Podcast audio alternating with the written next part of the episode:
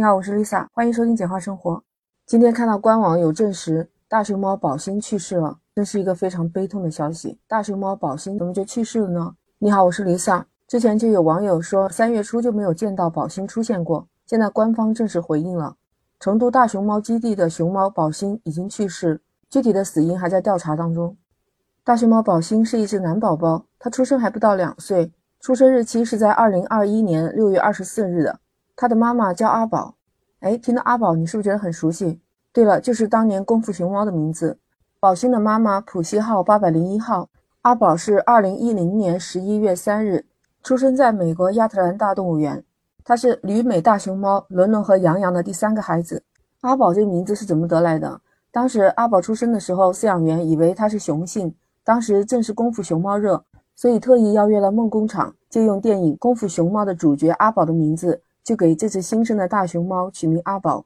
阿宝三岁的时候，二零一四年五月十五日准备回国，工作人员递交资料申请的时候，才发现阿宝其实是一个女宝宝，是一只雌性熊猫。阿宝回国以后，在二零一九年七月六日产下了一对龙凤胎，就是宝兴的哥哥姐姐。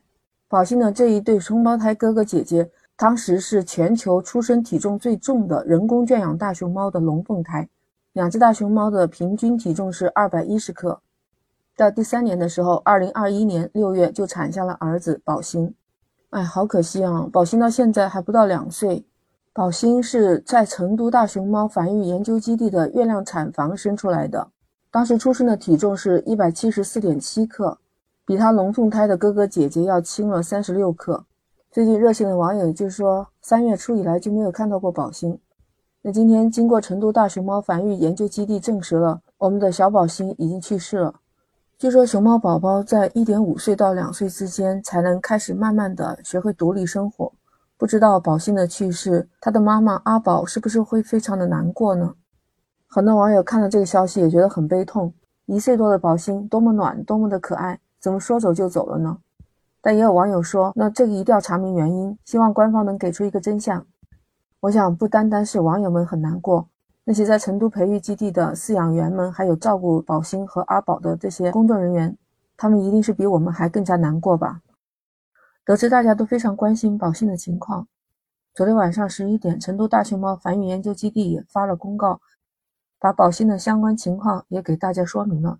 说，其实，在三月三日，大熊猫宝兴已经出现了嗜睡、拒绝吃东西、精神非常差这些临床表现。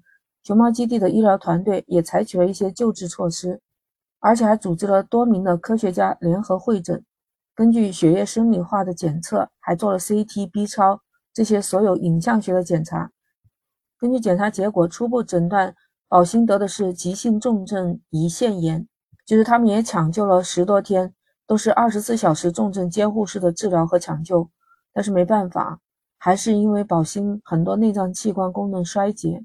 三月十四日，宝兴不幸离开人世。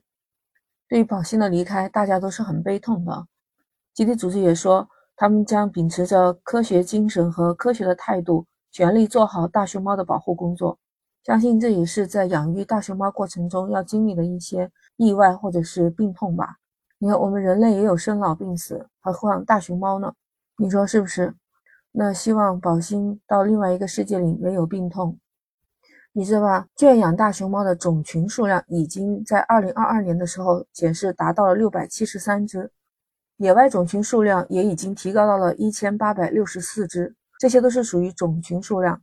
所以其实大熊猫野外种群受威胁的程度，以前是叫濒危，现在升到了易危，就是容易的易，危险的危。可见我们国家的这些工作人员、科研人员对保护大熊猫其实做出了很大的努力和贡献的。那不知道你对这个事情怎么看呢？欢迎评论区留言。